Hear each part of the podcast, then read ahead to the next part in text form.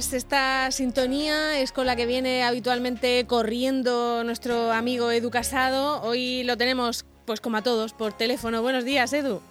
Buenos días, ¿qué tal? Muy bien, bueno, tú eres un, tú eres un experto en esto del, teletrabajo, porque te ha tocado hacerlo en más de una ocasión, ¿verdad?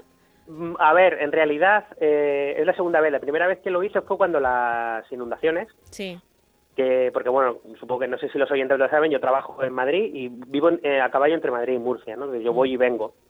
Entonces, eh, cuando hay circunstancias de causa de fuerza mayor como estas, pues puedo teletrabajar porque yo trabajo en, el diario 20 minutos.es en la versión digital y no necesito estar presente. De hecho, es una vieja aspiración mía que yo siempre vengo pidiendo a, pidiéndole a mis jefes. Que te dejen quedarte en Murcia, ¿no? Claro, claro, porque al fin y al cabo yo todo lo hago, lo, podría hacer, bueno, en Murcia o en Malasia. Es decir, teniendo una conexión a Internet no necesito nada más. Entonces, eh, ya lo hice, mm, eh, ya te digo, cuando la Dana, claro, que, se, asustaron mucho y dijeron, no, no te vengas, no salgas de Murcia. Y ahora igual, ahora igual, pues con, imagínate pues con la calle liada en Madrid. Entonces yo teletrabajando aquí en, mi casa muy bien, muy tranquilito, o sea que estupendamente. Oye, decía eh, Eduardo, eh, decía Marta, viene eh, Eduardo corriendo, lo de correr lo tenemos complicado, no sé cómo ibas eso del deporte, pasillo arriba, pasillo abajo. Vale, como chiquito de la, chiquito de la calzada. yo, yo, por suerte, tengo aquí una pequeña terraza, yo estoy aquí en, el, en Real, tengo una terracica y, y, todavía, pero encima es que encima nos ha llovido, que son las siete plagas de Egipto. O sea... Sí, eso comentábamos con el alcalde. Y es verdad, ahora dicen que, que, los que tienen balcón y terraza son los nuevos ricos, ¿eh? Que, Correcto. Pues un poquito privilegiado sí me siento, la verdad. Pero bueno, tampoco te crees que da para contaminar mucho, o sea que... Bueno, pues cuéntanos, porque hemos cambiado un poco el, el contenido de la sección de Edu y hoy nos querías recomendar libros, ¿no? Sí, sí, como es una época propicia para estar en casa y decir sin nada que hacer, pues es cuando hay tiempo para poder, por ejemplo, leer, ¿no? Entonces yo os voy a comentar tres cosas que estoy que tengo en manos, ¿no? Como que me acabo de leer o que estoy leyéndome, ¿vale? Vamos. Bueno, la primera no es una novela, es un libro de es de divulgación, que además yo creo que tiene mucho que ver con esta época. Se llama 500 años de frío. La gran aventura del Ártico. Es un libro que os recomiendo mucho porque me ha gustado mucho. Lo ha escrito Javier Peláez, que yo creo que Marta tú lo conocerás. Es, sí, divulgador, el de la aldea reductible. Exactamente, y de los podcasts de Catástrofe Ultravioleta también. Mm. Efectivamente. Pues eh, se ha escrito un libro precioso, chulísimo, una edición muy bonita además, sobre la historia de la exploración del, Ártico. Desde las primeras eh, expediciones de los vikingos y tal hasta la época hasta la época actual.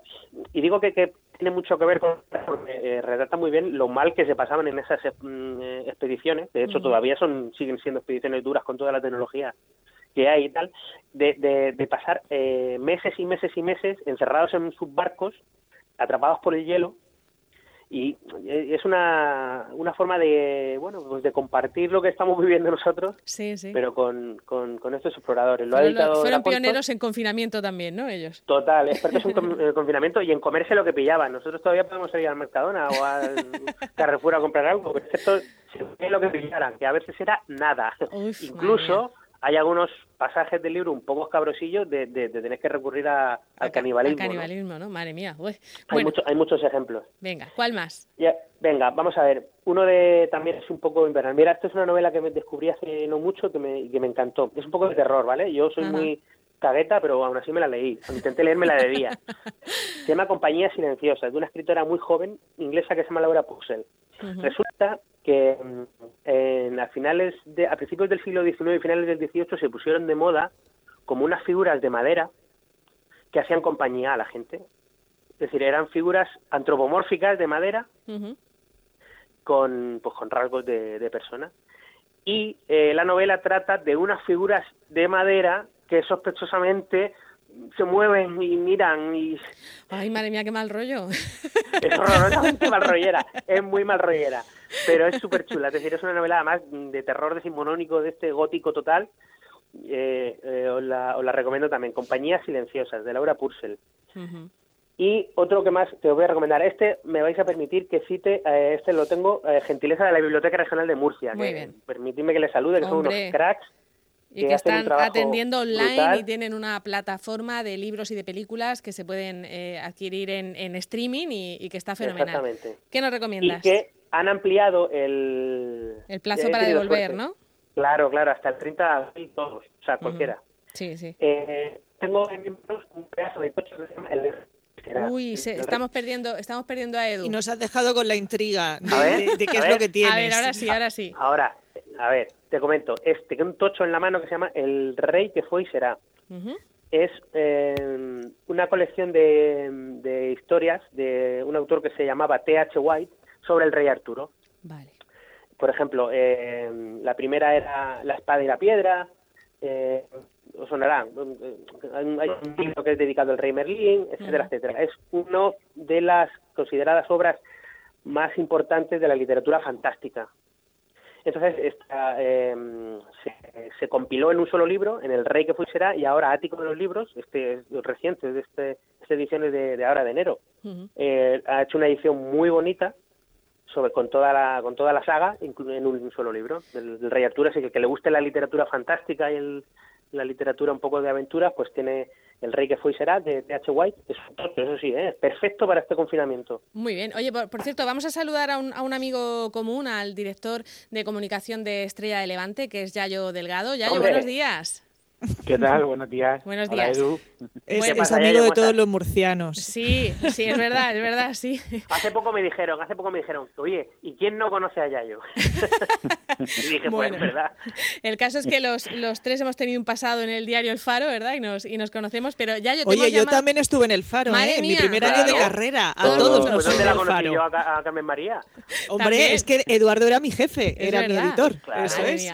Bueno, Yayo, a Yayo le hemos llamado para que nos cuente qué iniciativas está haciendo Estrella de Levante y, cómo van las ventas de cerveza, porque hay por ahí un informe extraño que dice que han subido como casi un 80% las ventas de cerveza y, creo que no, que no es así, ¿no? Yayo, cuéntanos.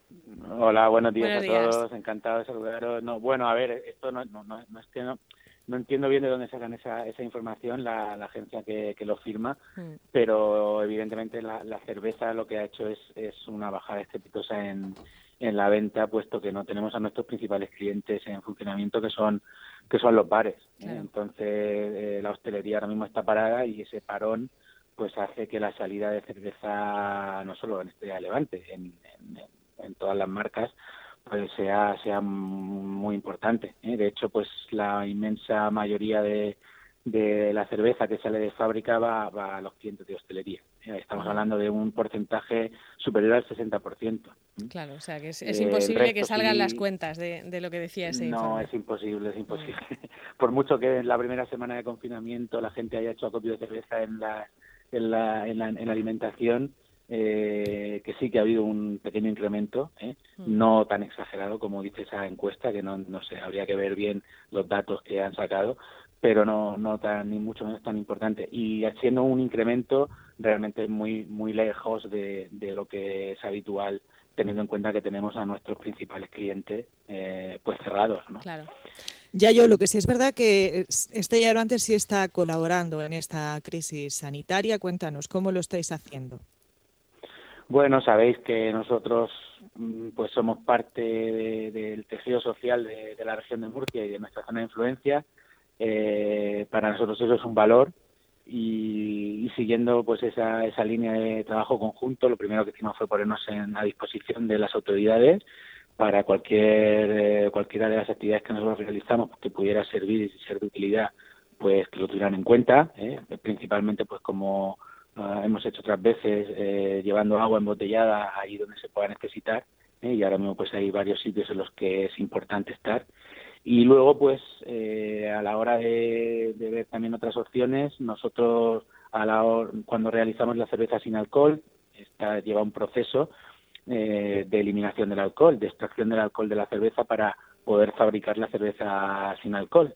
En ese proceso, ese alcohol que se extrae, pues se suele eh, llevar, se suele vender o se suele utilizar para que las alcoholeras, fábricas donde se trata el alcohol, pues hagan otros productos. En este caso, desde que comenzó la crisis, todo el alcohol que, recogemos en una cisterna a la semana para, para las alcoholeras va destinado a la elaboración de productos sanitarios, sobre todo pues alcohol 96 o hidroalcohol para, para geles.